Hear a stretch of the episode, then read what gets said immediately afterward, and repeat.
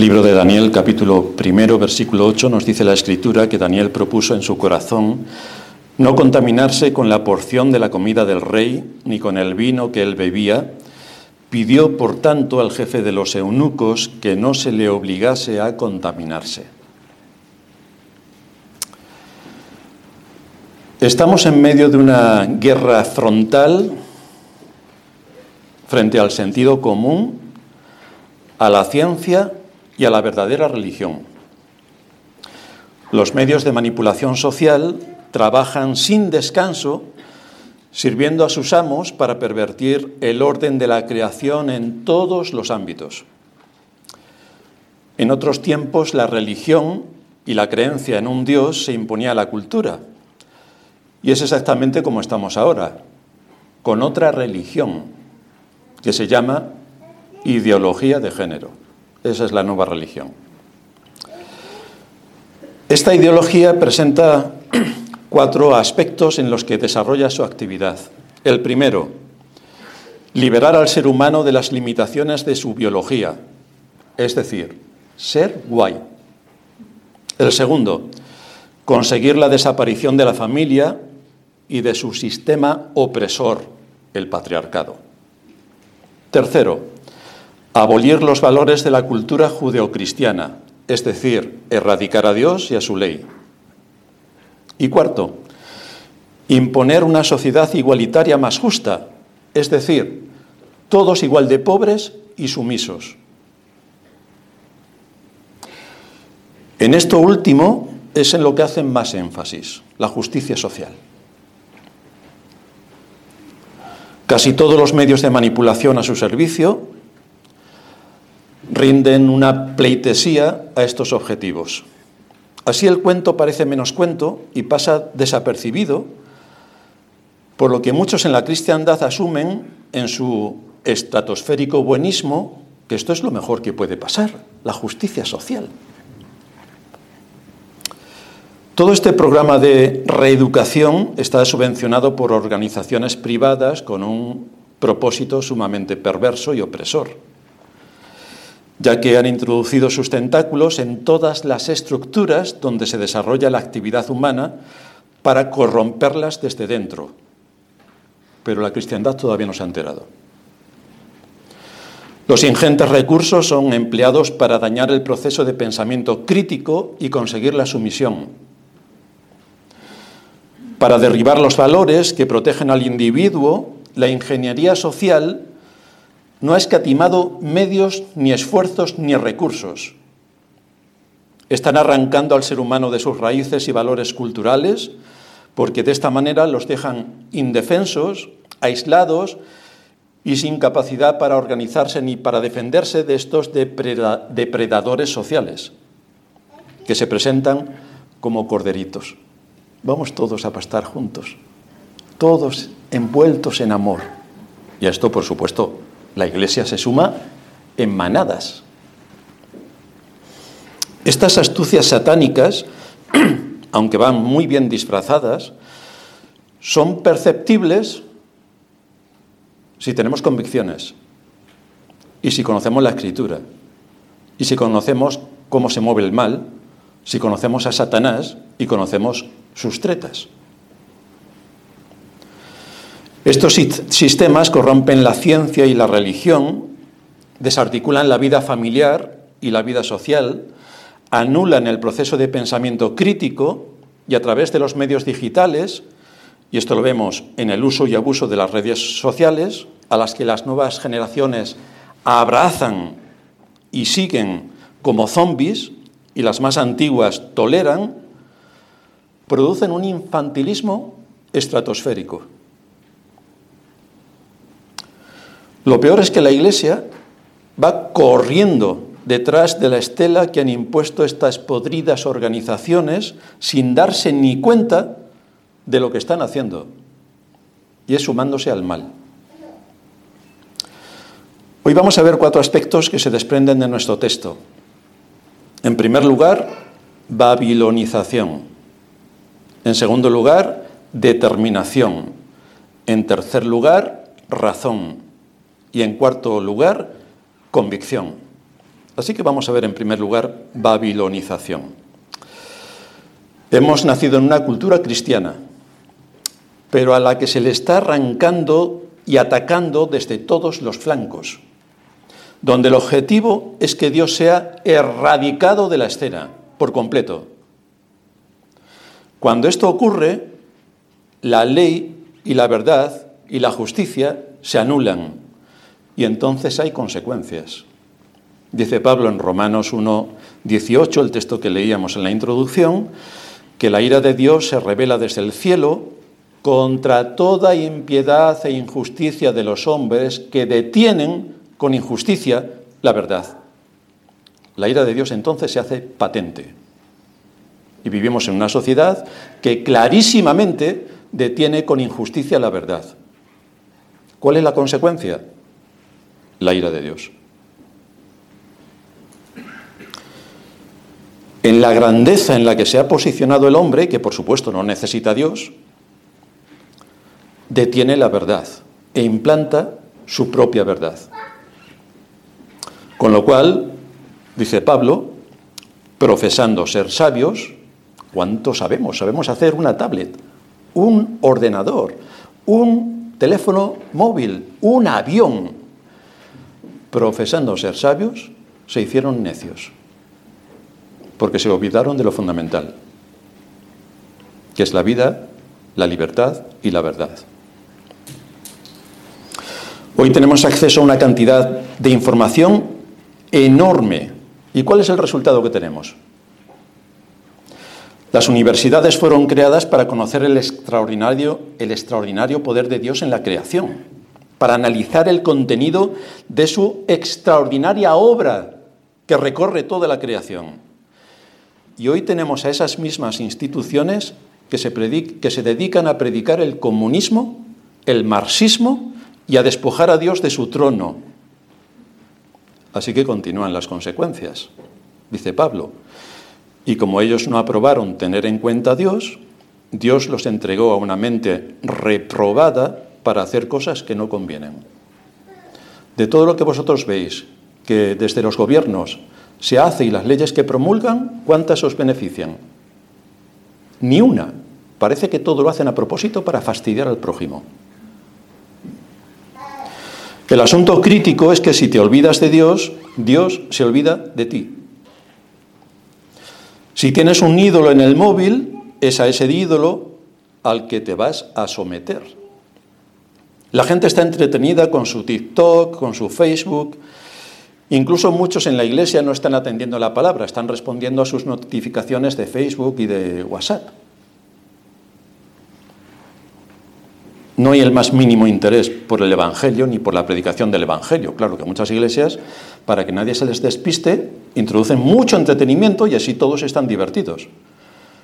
Pero estamos en la universidad y como en cualquier universidad tú necesitas prestar atención a materias que son realmente importantes y que necesitas entender, comprender, porque luego las tienes que aplicar.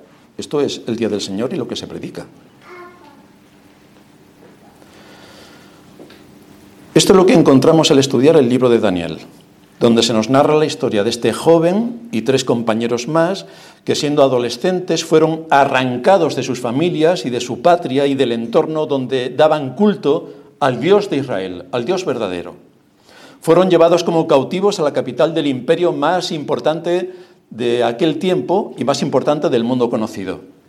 Y allí tuvieron que enfrentarse a un serio dilema, nada más empezar, a un serio dilema, que parece muy sutil y que no hay que darle importancia pero lo tenían. Ellos eran conscientes de que eran cautivos. El problema de hoy es que la gente no se está dando cuenta de que son cautivos. No se está dando cuenta. ¿Cómo puede ser esto si todo el mundo hace lo que quiere? Un cautivo no hace lo que quiere. Pues eh, Daniel y sus compañeros hacían lo que querían en el palacio porque tenían todo a su disposición. Quieres mujeres, quieres vino, quieres... ¿Qué quieres? Todo lo tienes para ti. Eres libre. Eres libre de pecar todo lo que quieras. En eso consta la esclavitud.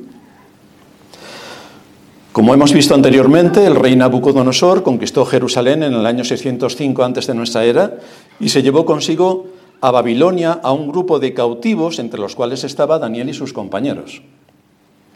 Por voluntad divina, Dios levantó al imperio caldeo para castigar al pueblo de Israel por su pecado de idolatría y de desobediencia. Por voluntad divina, Él lo levantó. Y también le dio dominio sobre todos los pueblos que habitaban el, mundo conocido. De manera que Babilonia, la capital del imperio,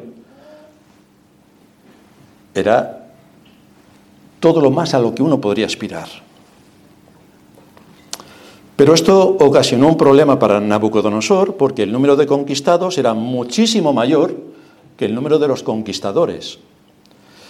Así que Nabucodonosor aplicó una sutil estrategia, de esta han aprendido los gobernantes de todos los siglos y más en nuestra era, como ahora veréis, para poder controlar su imperio, y era el de tomar a un grupo de jóvenes de las naciones cautivas y educarlos para que llegaran a pensar a sentir y actuar como babilonios. Así que había que babilonizarlos. Nabucodonosor sabía que si moldeaba el carácter de estos jóvenes, si les daba todos los beneficios del imperio, pide por esa boquita que tendrás lo que quieras, te voy a poner en altísimas posiciones del Estado, te voy a dar todo lo que tú quieras, dinero, poder, fama, mujeres, todo, todo para ti. Sabía que si hacía esto, podría meter en su mente la lengua, la religión y la cultura babilónica, porque ellos iban a estar en todo este contexto, trabajando y viviendo de forma natural. De esta manera tendría en sus manos siervos leales que le ayudarían eficazmente en el gobierno de su reino. Pero para esto era de vital importancia desconectarlos de su pasado, de su herencia israelita, desconectarlos de su Dios y babilonizarlos. ¿Y cuál fue la estrategia que Nabucodonosor usó para lograr sus propósitos? Una estrategia en cuatro pasos. El primero, proceso de desarraigo y arrancarlos de sus raíces. Por eso se los trajo a Babilonia. Los arrancó de sus familias, de su país y de su religión. Desarraigo.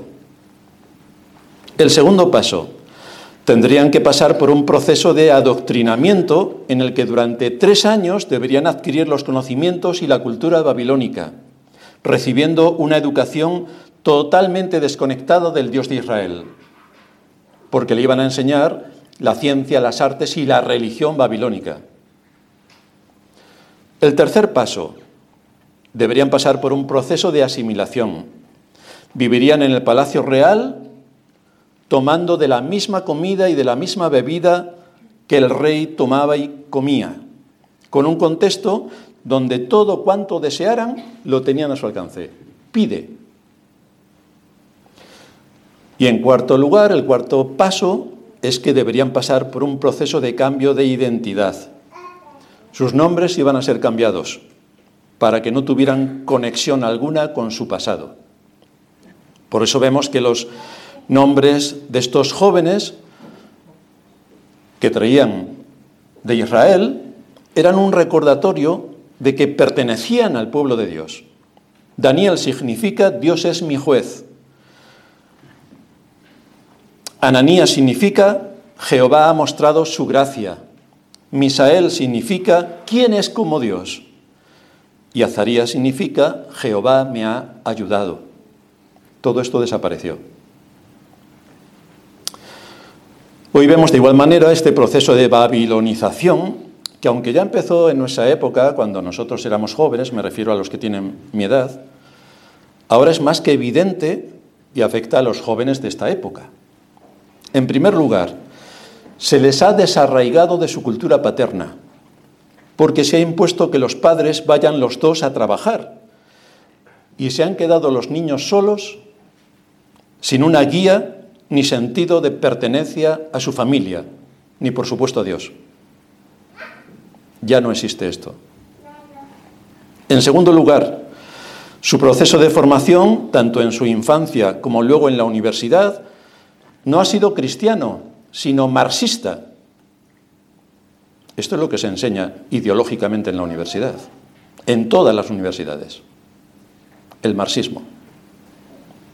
En tercer lugar, gracias al dinero de sus padres, han vivido permitiéndose bastantes lujos que sus padres no se pudieron permitir, pero ellos sí. Por eso vas a los restaurantes y la mayoría son jóvenes, que no trabajan. ¿De dónde sacan el dinero?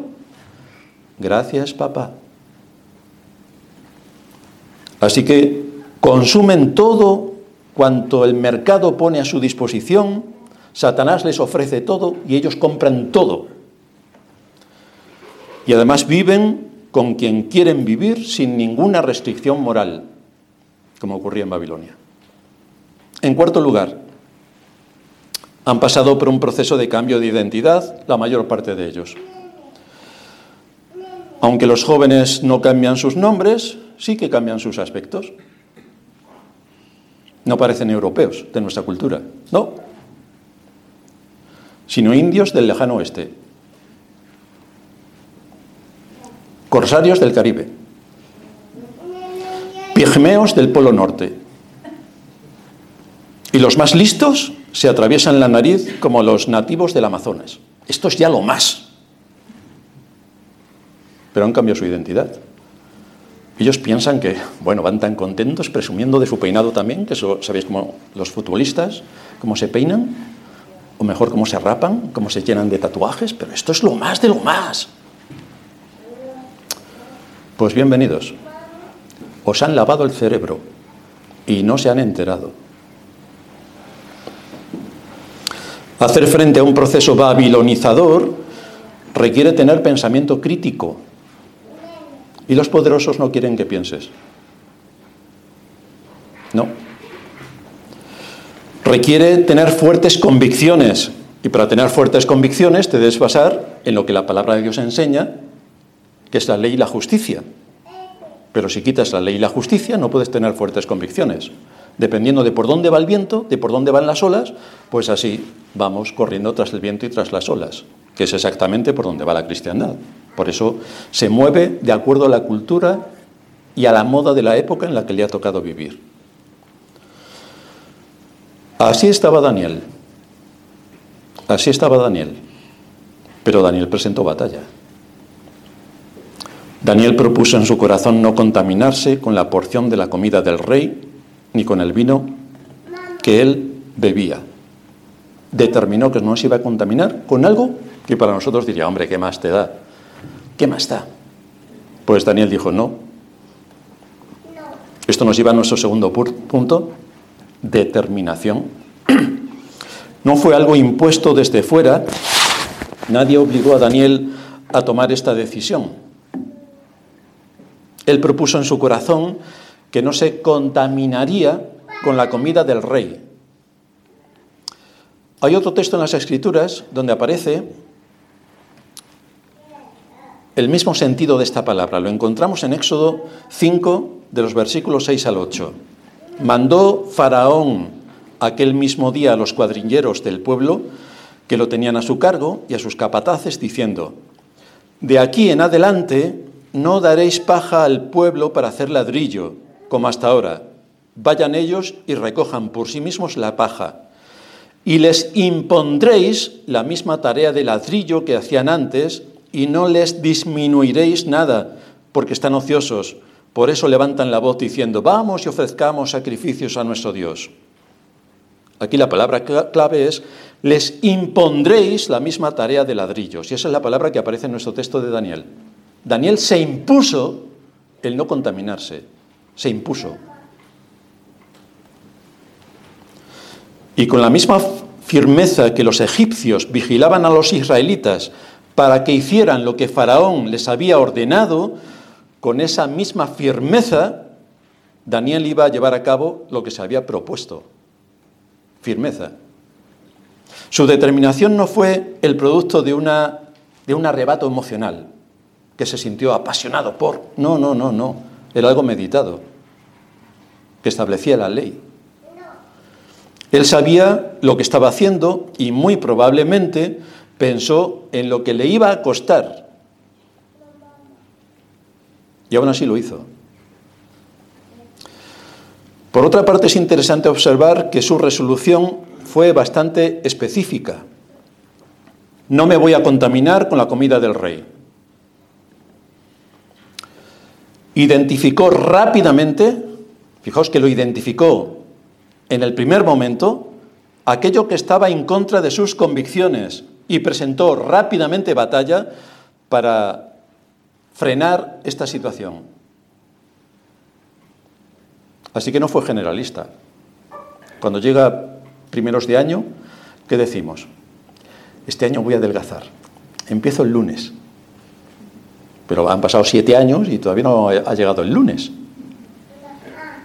Satanás no tiene ningún problema con nuestras resoluciones siempre que sean generales. Voy a adelgazar. Es igual que con el pecado. Soy pecador. Muy bien. Ahora vamos a atacar, vamos a tratar un pecado particular. Ahí no, no existe ninguno. Es decir, todo el mundo puede ir al cielo porque no tiene pecados particulares. Tenemos pecados generales, somos pecadores. Vamos a tratar este pecado. No, a mí no me afecta. Vamos a tratar este otro. No, a mí no me afecta. Es que no te afecta ninguno. Entonces, ¿qué haces aquí en medio del mundo con los mortales que somos pecadores si no tienes pecado? Algunos ven ejemplos como el de Jonathan Edwards, que a los 20 años de edad escribió 70 resoluciones de cómo iba a vivir su vida. Y piensan, pero ¿por qué hay que ser tan exagerado como este hombre? Está bien ser cristiano y creer en Dios, pero no puede ser un fanático. 70 resoluciones escritas una a una. Pero aquí no estamos hablando de fanatismo, sino fidelidad a unas convicciones que tienen su fundamento en las escrituras. Fanático es aquel que actúa de forma irracional. Es decir, si tenemos que hablar de fanáticos, nuestros gobernantes son fanáticos porque todos actúan de forma irracional, en contra del sentido común. Son unos fanáticos, ideológicos. Pero no, no puedes decir esto, claro, porque, imagínate. Pero nosotros actuamos de acuerdo a lo que Dios enseña en su palabra, de acuerdo a su ley y de acuerdo a la justicia. Entonces no podemos ser fanáticos. Debemos asumir y asentar en nuestras conciencias convicciones que nos guíen para nuestra vida. Lo que tenemos aquí es el caso de un joven que tomó la determinación de defender sus convicciones en obediencia a Dios. Esto es lo que tenemos. Dice el salmista en el Salmo 119, versículo 44, guardaré tu ley siempre, para siempre y eternamente, y andaré en libertad porque busqué tus mandamientos. ¿Cuándo hay libertad? Cuando existe ley. Si no hay ley, ¿hay libertad? Hombre, no, hay libertinaje, porque cada uno hace lo que le da la gana. Necesitamos un marco legal para vivir en libertad. Esto es lo que dice la Escritura. Y en el Salmo 19, versículo 8, dice David, los mandamientos de Jehová son rectos que alegran el corazón. Pero hay que estudiarlos, hay que saberlos, hay que saber sus implicaciones, hay que conocerlos. Por cierto, la cristiandad no se lo sabe. Pero entonces, ¿cómo pueden andar en los mandamientos del Señor si no saben cuáles son. Daniel sabía que su deber era servir a Dios y hacer su voluntad. Por eso tomó esta determinación. Y esto nos lleva a nuestro tercer punto, la razón. ¿Cuál fue el motivo por el que Daniel y sus compañeros rehusaron tomar de la comida del rey? ¿Cuál fue la razón? no protestaron cuando los llevaron a vivir al palacio. No dijeron, no, nosotros no queremos entrar en el palacio. No. Tampoco cuando les hicieron someterse al programa de formación que iba a durar tres años, tampoco se negaron. Tampoco se negaron cuando cambiaron sus nombres. Pero resulta que llegamos al asunto de la comida y se niegan. ¿Por qué? El texto no nos da una razón concreta, pero podemos deducir algunas cosas de cómo, de acuerdo a la ley ceremonial israelita, hebrea. Fijaos, cuando nosotros los cristianos, espero que todos lo hagan, cuando nosotros los cristianos comemos, damos gracias a Dios por los alimentos. Pedimos que Dios bendiga estos alimentos y reconocemos su gracia para darnos hoy de comer. Si viene alguien a nuestra casa invitado, este principio permanece. Damos gracias a Dios por los alimentos. Pues es exactamente lo mismo que hacían los babilónicos. Antes de las comidas, daban gracias a sus dioses por los alimentos, ofrecían a sus dioses los alimentos y rendían pleitesía a sus dioses por proporcionarles los alimentos. Ahora, ¿tú qué haces ahí? Esto es lo que está en el caso de Daniel. La ley mosaica era muy clara en este asunto. Los israelitas debían abstenerse de todo tipo de actos idolátricos, incluyendo el hecho de comer con conocimiento una comida que hubiera sido previamente sacrificada a los ídolos.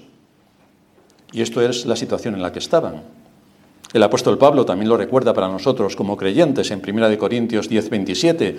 Si algún incrédulo os invita y queréis ir, de todo lo que se os ponga delante, comed sin preguntar nada por motivos de conciencia. comed de todo.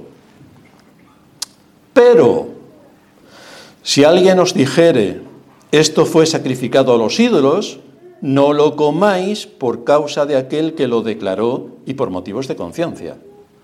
Pero esto en el entorno católico en el que vivimos es lo más normal. Fiestas en honor de la patrona fulanita. Fiestas en honor del patrón fulanito. Vamos a comer en estas fiestas. Si vosotros participáis, estáis, estáis dentro de un contexto de idolatría. Si nadie dice nada, no pasa nada. En cuanto alguien diga esto es en honor del patrón Pepito, ya estáis muertos. Esto es lo que está enseñando Pablo. Y en estas situaciones en la que estaba Daniel. Por otro lado, también es probable que algunos de estos alimentos no se conformasen con las leyes ceremoniales que Dios había establecido para el pueblo de Israel. Ellos no, no podían comer de ciertos alimentos, no podían tomar cerdo. Incluso aunque no fuese cerdo, no podían tomar carne con sangre. Había que matar al animal de una determinada manera para que su cuerpo quedase sin sangre. Hoy fijaos, los testigos de Jehová dicen, nosotros no podemos comer sangre. Pero yo tengo un compañero que se mete unos filetes que no veas y están sangrando. Entonces, los israelitas, ni siquiera los musulmanes, toman la carne con sangre. Lo tienen que desangrar de una determinada manera para que no quede nada en la carne con sangre. Así que eso sigue un protocolo. Los israelitas, desde luego, no podían tomar esto. Así que esta es una razón también para que no participasen de la comida. Y aunque estas leyes no están vigentes hoy para el cristiano, el principio que Daniel establece se aplica para nosotros hoy, porque los principios bíblicos son, vamos, trascienden a la cultura y a la época. Para Daniel y sus compañeros esto significó no comer de ciertos alimentos a causa de que estaban violando la ley ceremonial. Era un asunto de conciencia. Estos jóvenes debían haber sido bien instruidos por sus padres en la ley del Señor tenían arraigo familiar, tenían identidad como hijos de Dios y tenían fuertes convicciones y en lo primero que detectaron que podían violar la ley ceremonial, dijeron no. Puede que para nosotros estas cosas que aquí se narran, nosotros no tenemos ningún problema en comer sangre, en comer buenos filetes, no tenemos ningún problema. Pero a lo mejor tenemos un problema de glotonería. Ya sabéis, cuando vamos de visita a nuestros familiares especialmente, que nos dicen, come, come, come, come, come, nos sacan ahí un montón de platos, come, come. O nos gustan demasiado los dulces. Y sin que nadie nos diga come, nosotros comemos bastante. Pues el glotonería es un pecado. Lo pasamos desapercibidos, como que no pasa nada. Pero es un pecado. No tienes dominio propio, te domina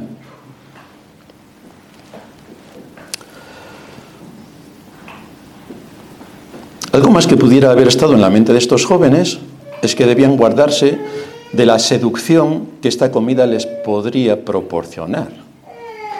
Tal vez Daniel y sus amigos percibieron que detrás de todos estos privilegios, de una mesa agasajada en el palacio real, comiendo de todo lo que comía el rey, no era una mesa puesta así a la ligera, estaban en el palacio y había, habría platos suculentos, habría vinos deliciosos, todo tipo de manjares, y esto tenía su seducción también. Así que podría parecer que estaban siendo abducidos con sus nuevos benefactores a ser condescendientes por todos estos favores que recibían y así acelerar el proceso de babilonización porque se estaban integrando. Bueno, ¿qué más da? Aquí estamos todos comiendo juntos, tan contentos, en amor y paz, que dirían los evangélicos de nuestros días. Sea como sea, estos jóvenes fijaron un límite, trazaron una línea de separación bastante firme con esa nueva cultura y manifestaron en aquel momento una gran sabiduría espiritual y mucho valor. Sabiduría para determinar en qué cosas podían transigir y en cuáles no. Por eso decía que entraron al palacio, asumieron ciertos privilegios, pero en este caso no podrían transigir con algo que violaba la ley ceremonial. Y tuvieron valor para llevar esta determinación hasta sus últimas consecuencias, a pesar del precio que tuvieran que pagar. Imaginaos lo que ocurriría cada día cuando estos jóvenes se sentasen a la mesa, por supuesto que estarían aparte del resto, Mientras los demás, entre los cuales estaban también muchos israelitas, participaban de la comida y del vino del rey. Daniel y sus amigos comían legumbres y agua, y los demás suculentas comidas y vinos refinados. Y estos ahí apartados. Como todos nosotros hemos sido jóvenes, sabemos lo crueles que son los jóvenes cuando alguien no entra dentro del grupo y se mueve como el grupo y hace lo que dice el grupo y se integra en el grupo. Pues imaginaos todo lo que recibirían estos cuatro jóvenes que estaban aparte. Por supuesto, recibirían una marginación importante. Prefirieron las burlas de los demás y que los tratasen como personas raras y extremistas antes que desobedecer a Dios. Se necesita mucho valor para soportar una situación como esta. Presión en tu entorno, presión por no andar como los demás, presión por ser distintos de acuerdo a la justicia. Si alguien piensa que esto es fácil, te pregunto, ¿aguantas bien la presión que ejerce el mundo en el que vivimos para que, por ejemplo, y me refiero especialmente a los jóvenes, vistas la marca de moda que hoy hay que llevar? es que hay que llevar estas marcas, estas zapatillas de marca, porque es que todos mis compañeros llevan estas zapatillas de marca y yo no puedo seguir como, no puedo ir sin zapatillas de marca. Bueno, las zapatillas de marca, solamente por la marca pagas tres veces su valor. Pero es la marca. Mm. Si todos los que están a tu alrededor llevan la marca RR, y es la gente con la que convives y llevas a cabo tus actividades, ¿Tú irías tranquilamente, con la marca ZZ? En hispano sería ZZ. Pero aquí es ZZ. Esto es lo que tuvieron que hacer estos jóvenes, ser diferentes incluso entre sí mismos, en el contexto judío, al que muchos de ellos se entregaron tranquilamente, pero ellos no. Los padres de Daniel no estaban allí, ni los de Ananías, Misael ni Azarías. No les tendrían que dar cuenta a sus padres, pero sí tendrían que darle cuenta a su Dios. Por lo tanto, se negaron tajantemente a participar de estos alimentos que contravenían su conciencia. Imaginaos el nivel de educación que implantaron sus padres en su conciencia para que tuviesen esto bien asentado y no ceder ante la presión.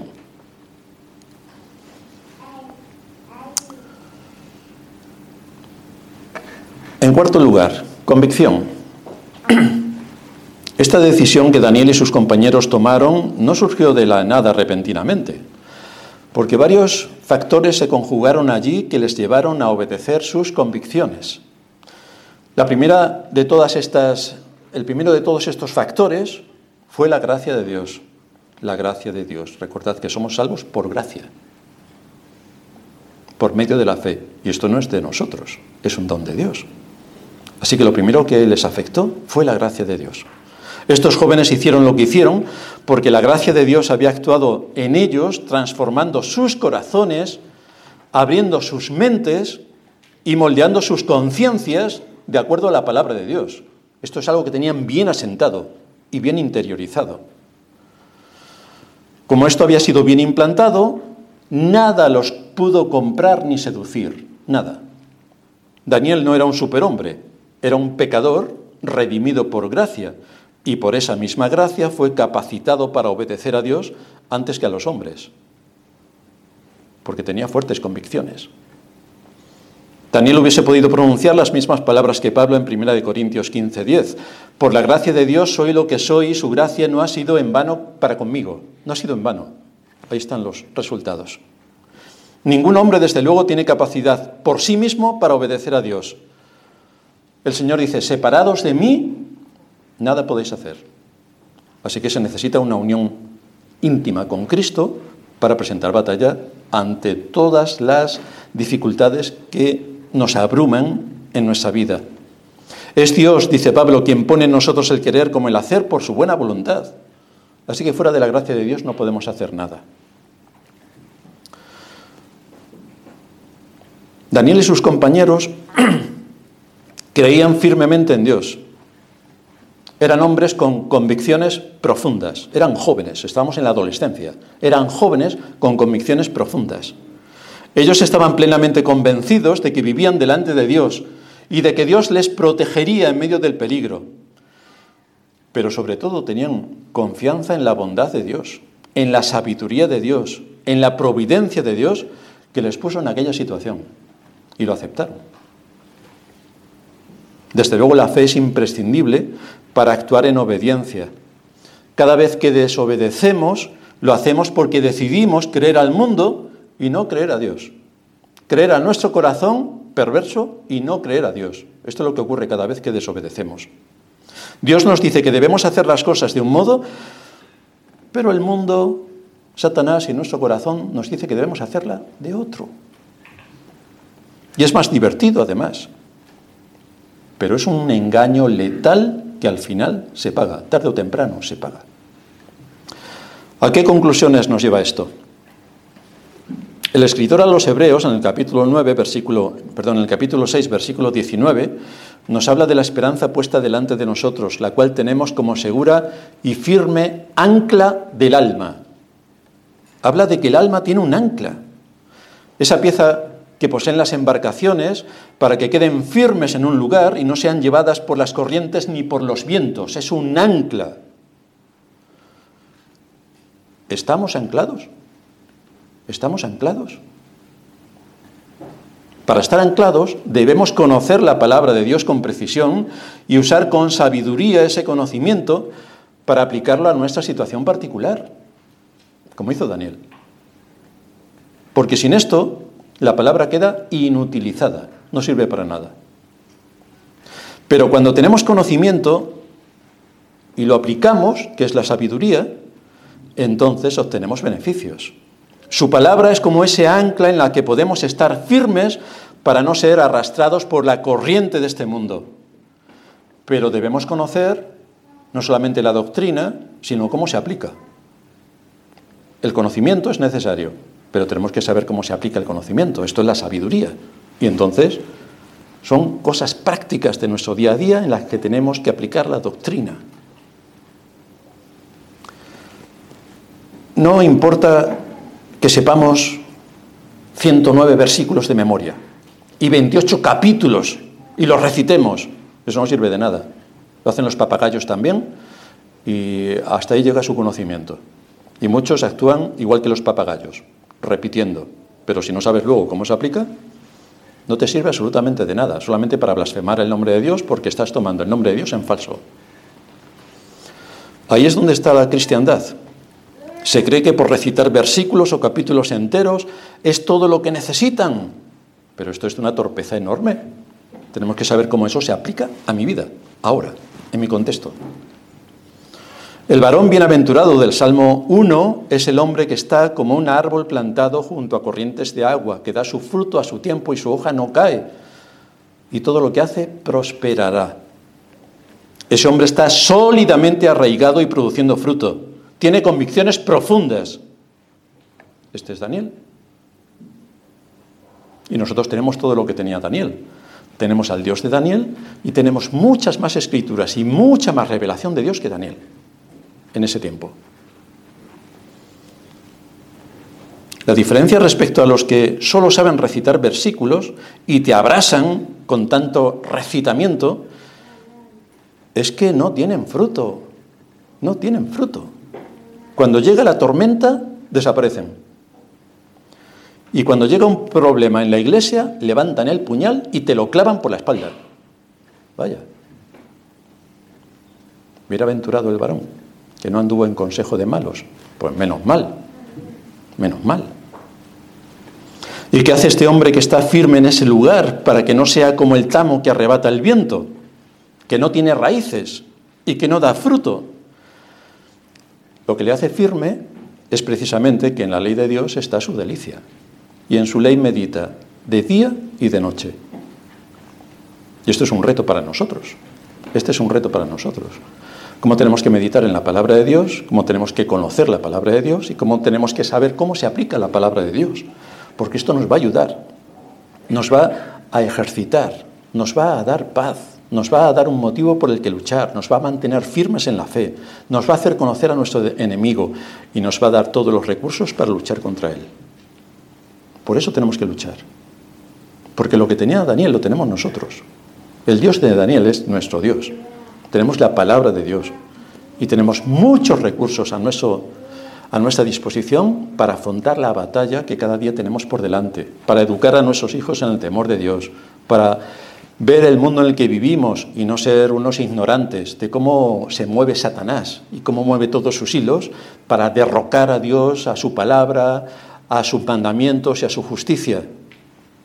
Nosotros conocemos todo esto, o debemos conocerlo, y por lo tanto tenemos que actuar en consecuencia. Así que tenemos que orar al Señor para que nos nutra con su palabra, para que nos dé pastores que nos, que nos alimenten con ciencia y con inteligencia, para que podamos dedicar cada día tiempo al Señor para ser instruidos por Él y para no perder los movimientos del maligno, que como buen león rapaz está buscando a quien devorar. Y los primeros en la lista somos nosotros. Así que con más atención tenemos que observar el entorno para no caer en sus tretas. Vamos a terminar en oración. Gracias te damos, Señor, por darnos en tu palabra todos los recursos que necesitamos para conocer el mundo en el que vivimos y para saber cómo actúa el maligno y defendernos de todos sus engaños y de todas sus ardides con las que pretende embaucar a los incautos y llevarlos a la perdición, o al menos hacerles caer. Te suplicamos que nos sigas dando de tu palabra, que nos sigas instruyendo por medio de ella para que tu espíritu realmente la aplique en nuestras conciencias, en nuestros corazones, que amemos fuertemente tu ley, que podamos sustentarnos en ella, que meditemos en ella de día y de noche para estar firmemente anclados en la verdad y hacerle frente al mundo engañoso en el que vivimos. Te suplicamos todo esto en el nombre de Cristo nuestro Señor. Amén.